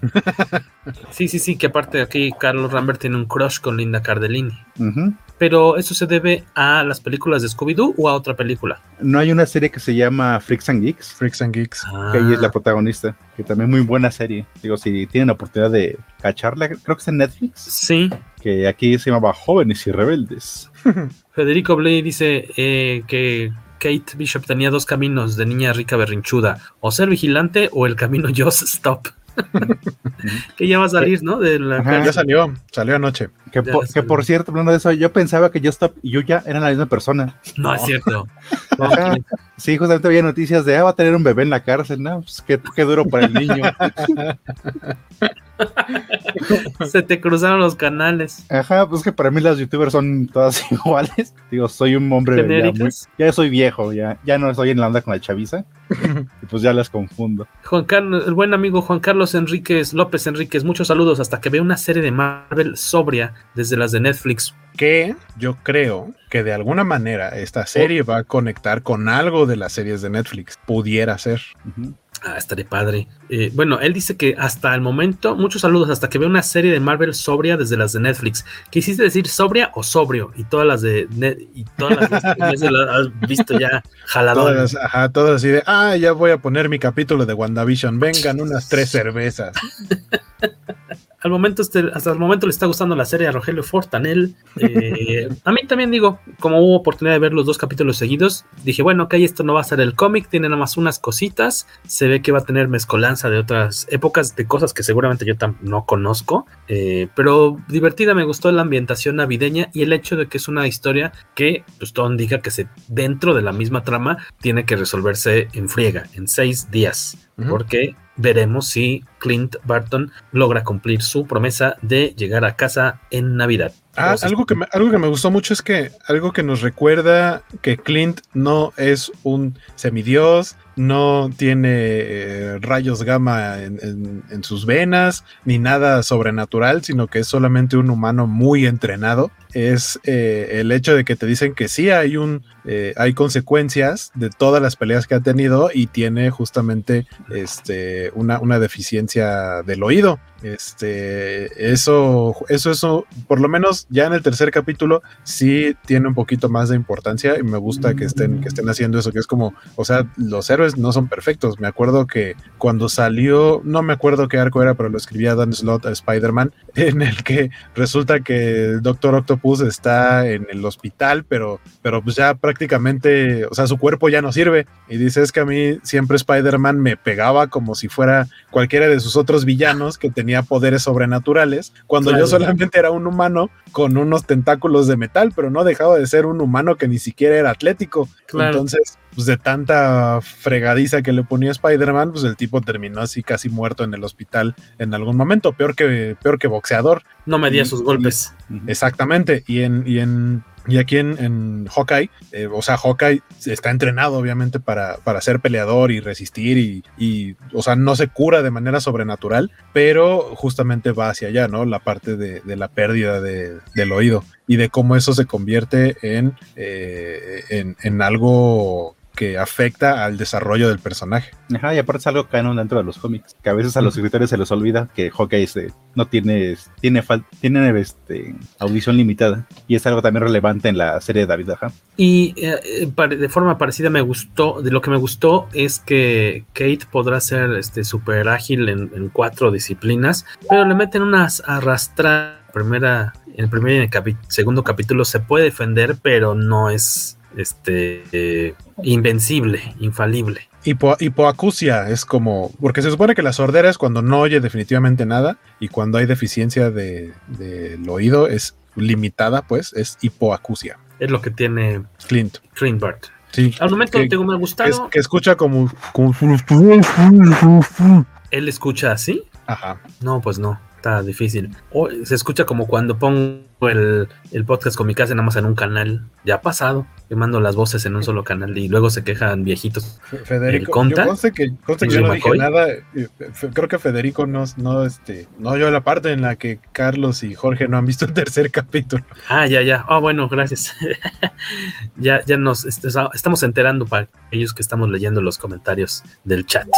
Eh, yo sí, con mucho gusto la voy a seguir viendo. Me gustó que de inicio arrancó como hasta arriba, divertida, entretenida, no fue como agarrando poco a poquito el, el, ritmo como con WandaVision, que me gustó mucho, pero como hasta el cuarto capítulo yo dije, bueno, ok, está valiendo la pena la desvelada, eh, pero la seguiré viendo de eh, forma muy gustosa. Aparte me cae muy bien Jeremy Renner, te digo, no termina de convencerme que nadie lo reconoce en la calle cuando es miembro, o sea, es sí, eres Ringo Starr, pero de todos modos la gente te va a reconocer en la calle. O sea, es el hoodie. Es el hoodie. Tienes todo. Pero, o sea, pero sí andas sin hoodie en la calle. Y sí, de todos ya, modos y no nadie lo, lo para, nadie le pide. Por ahí de repente alguien le dice, ay, tú eres el Avenger, ¿verdad? Pero... No, de hecho no, de hecho no, ese es el chiste. Que están en Times Square. Lo confunden. Y alguien dice, mira, un Avenger. Un Avenger. Y creen que le hablan a él y, y el chavito pasa de largo y ve a... Y es una botarga. Lo, es lo que es la versión de, de, nuestras botargas de la calle de Madero que tenemos aquí en México. Allá en Estados Unidos, en Times Square, hay gente disfrazada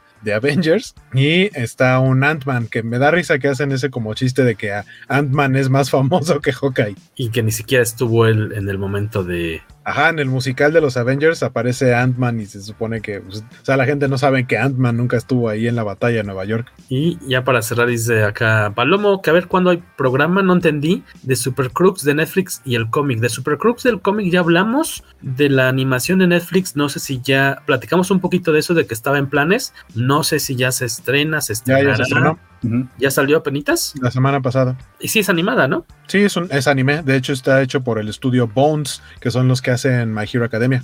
Ah, ok, ok, pues habrá que echarle un ojillo. No creo que hablemos otra vez del cómic porque tiene, yo creo que medio año que platicamos de, de, de esa miniserie, pero seguramente le echaremos un vistazo a, eh, a esta producción de a Netflix. Uh -huh. A la serie, yo sigo esperando que hagan Juan Gavision, Federico. Volviendo, comentarios de, pod, de para el podcast Comicase, todas sus grandes ideas para ilustraciones y memes. Gracias por venir a compartirlos, Federico Ble. Oigan, este, pues ya es momento de echar la bomba de humo, porque la vida real nos eh, impide seguir adelante con este bailongo eh, musical auditivo. Hay que regresar a ponernos el, el overall del tercer, del turno nocturno, porque la renta no se paga sola. Y aparte nos llegó el contrato el siguiente mes y dice que ya subió la renta. Surprise. Entonces, este, hay que darle porque eh, está bien esta onda de la mole que se tuvo que organizar en cuatro semanas. Entonces, este, estamos como parte de, del equipo eh, organizador y eh, pues hay muchos pendientes que hacer porque hoy es primero de diciembre y este evento es en, volteo a ver eh, dramáticamente el calendario, 1, 2, 3, 4, 5, 6, 7, 8, en 9 días y tengo varios pendientes que terminar. Tengo que ponerme la cachucha molera y darle un ratito a esas cuestiones. Es más, yo lo que me estaba preguntando es que muy probablemente aquí la próxima semana mis amigos Carlos Rambert, Waco, Skywaco y supongo quiero pensar que Luis Maggi tendrán para ustedes un muy divertido y porco tobalinesco episodio del podcast Comicase porque les juro que dos días antes de la convención voy a estar en llamas como Johnny Storm. No creo estar este, muy disponible, pero me pondré de acuerdo con mis camaradas para que siga adelante este show, este programa de miércoles que sale en formato de podcast cualquier otro día de la semana. Pero eh, como James Bond, el Tobalo volverá probablemente para el programa de Spider-Man. Así y que ojalá también lo recasten. Igual que me recasten, este, ¿con quién quieres que me recasten, Carlos? ¿Quién te cae bien? Alguien que no te interrumpa. No sé, a lo, a lo, mejor de repente vemos aquí al Chapo que también empieza a hacer como la betiña de que empieza a aparecer en cualquier podcast. En cualquier. Sí, hay, que, hay, que, invitar a don Héctor McCoy. Uh -huh. No lo dejan, le pegan sus pompitas, ya es muy tarde. Ahorita nos escucha desde su cama ya con su mameluco y todo. Saludos. Escuchen de la ciencia a la ficción. Y vamos a decir que el podcast hermano, pero nosotros no tenemos, no contamos con esa gente. Como Ajá. primos segundos. Pero, pero familiares, digo. Sí, que, que, es un buen podcast a pesar de que lo haga Héctor McCoy. A pesar de Héctor McCoy, ahí va, ahí va, ahí la lleva, ¿no? Este, con sus limitantes. Abraham Morales, buenas noches. Eh, de mi parte, el Tobalo eh, les da sus gracias a todos los que estuvieron por aquí escuchándonos un ratito, a los que eh, han compartido, muy, muchas gracias, su mensajito, su captura de pantalla de Spotify, que dicen este, que el podcast Comicase ha sido el podcast que han escuchado más en el año, o el segundo, o el tercero, o el cuarto, o el quinto, pero de todos modos a nosotros nos da mucho gusto. Eso nada más, eso dice dos cosas, que le dedican tiempo a nosotros y dos, que deberían escuchar otros podcasts distintos, que, pasan muy tiempo, muy poquito tiempo escuchando podcast, y entonces este es por eso que estamos ahí en su ranking personal, pero les agradecemos mucho, se siente bonito, no podemos decir que no. Eh, saludos también por allá al señor Carmix que compartió un contenido similar en cuanto a, de que es de los escuchas del podcast Comicase. Muchas gracias Carmix, te mandamos un abrazo desde este lado. Abraham Morales dice que el mío, o sea, su podcast eh, de, su, de, su, lista de podcasts más escuchados del, del 2021, Comicase fue el tercero, solamente debajo de La Cotorriza. No, no, no dijo eso. Buenas noches a todos, Chase Nesta, muchas gracias. Pero con razón, porque son como dos tobalines. ¿Quién? La cotorria son como dos tobalines. Oh. eh, por favor, no olviden darnos sus likes. Eh, si les gusta este programa, denle retweet. Cuando lo anunciemos, pongan la estrellita. Aunque sea media estrellita, está, está feo, está como bolillo duro de antier, pero pues no, no, no, no, le, no, le, hagan caso, pónganle cinco estrellitas. Hashtag tantita madre. No, sí. Hashtag tantita madre, exactamente. Que no pase este programa por sus oídos sin haber dejado una huella en la radio por internet, en la podcastiza. Y pues déjenos ahí sus recomendaciones, denle retweet. Please. Eh, Carlos Rambert, ¿dónde te vemos? Ah, pues ¿dónde te vemos? Por si yo no estuviera el próximo semana, en el próximo episodio, pueden pasar a visitar al señor Carlos Rambert a la mesa de cómicas eh, en la mole de Sembrina, 10, 11 y 12 de diciembre. Uh -huh. eh, sí, ah, aún no Aún no tengo el número de Stan porque no me lo han pasado, pero estaré en este, ni, con ellos. Ni yo que estoy viendo esa parte lo tengo, amigo, así que no, no, no estás peor que yo. 10, 11 y 12 de diciembre en La Mole, en el Artistal, y va a estar con mi casa, va a estar ahí acompañando a Eli, a Mariel Gil, cofundadora de Comicase, va a estar el buen Carlos Rambert. Entonces pueden pasar a saludarlo, ver quién se oculta detrás de ese icono del Doctor Doom. Y si la patria no está tan pobre, pueden eh, pues llevarse el nuevo, un nuevo número de Comicase que tiene portada del señor Carlos Rambert, de la cual no hablaremos más en este programa. Eh, pero ahí vamos a estar y vamos a llevar obviamente el número nuevo, los más recientes de Comicase y vamos a tener obviamente también el libro de Janet Basaldúa, ya afortunadamente de las últimas decenas de libros que nos quedan para que aproveche. Y yo también voy a andar por allá, pero para arriba y para abajo me dará mucho gusto saludarlos y nos topamos ahí. Waco, ¿dónde vas a estar en próximos días? Eh, trabajando frente a mi computadora. Bueno, yo sé que a Jorge le molesta, pero son proyectos en donde también participo. Por ahí nos andaba diciendo Alberto Palomo que si esto era una covacharla, pues es que en la covacharla tenemos de nueva cuenta covacharla porque justamente se estrenó Hawkeye, en donde cada semana platicamos del episodio que se estrenó. Eh, la semana pasada no pude estar porque me tocó trabajo Godín presencial y pues a esa hora estoy en la oficina. Eh, esta semana sí puedo estar, la próxima semana seguramente tampoco voy a estar porque me toca otra vez estar en la oficina, pero eh, nos vemos Eso me gusta. Los, miércoles a las 5 de la tarde en las covacharlas de Hawkeye y en cuanto acabe Hawkeye, luego, luego empezamos con el libro de Boba Fett. Eh, y este domingo a las 5 de la tarde, si no me equivoco, igual en los canales Covachos, vamos a estar celebrando el primer aniversario de las Covacharlas, que va a ser una charla de, de, lo que sea, o sea, vamos a platicar entre nosotros y con la gente que nos vaya a ver, no va a haber un tema en específico, va a ser nomás como una pijamada a las 5 de la tarde, este, entonces dense una vuelta por allá para que platiquemos de eso y de vez en cuando también estoy en las ñoñoticias de los viernes, que son como a las 6, creo, no sé. Cuando puedo, ahí estoy también. Este, y pues nos, nos vemos y nos escuchamos acá en el PPC, el poderoso podcast Comicase, los miércoles por la noche. Y recordatorio 10, 11 y 12, allá en Amores los vemos, dice Alberto Palomo, sí, váyanse a quemar el aguinaldo comprando kilos de la revista Comicase para pasar estas navidades con menos frío. Se puede deshojar, eh, la puedes pegar con cinta, con Durex, entonces haces unas sabanitas muy ricas de papel bond, o también creo que eh, agarra bastante bien para el boiler, van a estar ahí. Como siempre vamos a tener una promoción chida con stickers si no me equivoco, o si yo ya, ya estoy este, aquí apalabrando sin querer a, a, Carlos Rambert, vamos a tener ahí el paquetazo de Carlos Rambert. Uh -huh. Ay. Y, ah, caray, eh, por solo 40 pesito, revista y sticker diagonal y o botón de, eh, de, con diseño del señor Carlos Rambert. Ahí es. nos, nos, vemos en unos cuantos días más. Ojalá puedan pasar a apoyarnos para que eh, pues Comicase arranque chido su año y tengamos, podamos garantizar pues la existencia del ya muy esperado número 40 de Comicase. Sin más, yo me despido, ahí andamos en Twitter como El Tobalo y como Jorge Tobalín en Instagram, que casi no le he pelado por falta de tiempo, pero nos dará gusto saludarlos por esos rumbos. Y también lo conoce como el Don Ramón, pero ese nada más su casero. El Don Ramón, no, hasta eso somos puntuales, hasta eso. Muchas gracias a los que estuvieron por acá. Nos despedimos. Esto fue el episodio 222 del cada vez más jacarandoso podcast. Con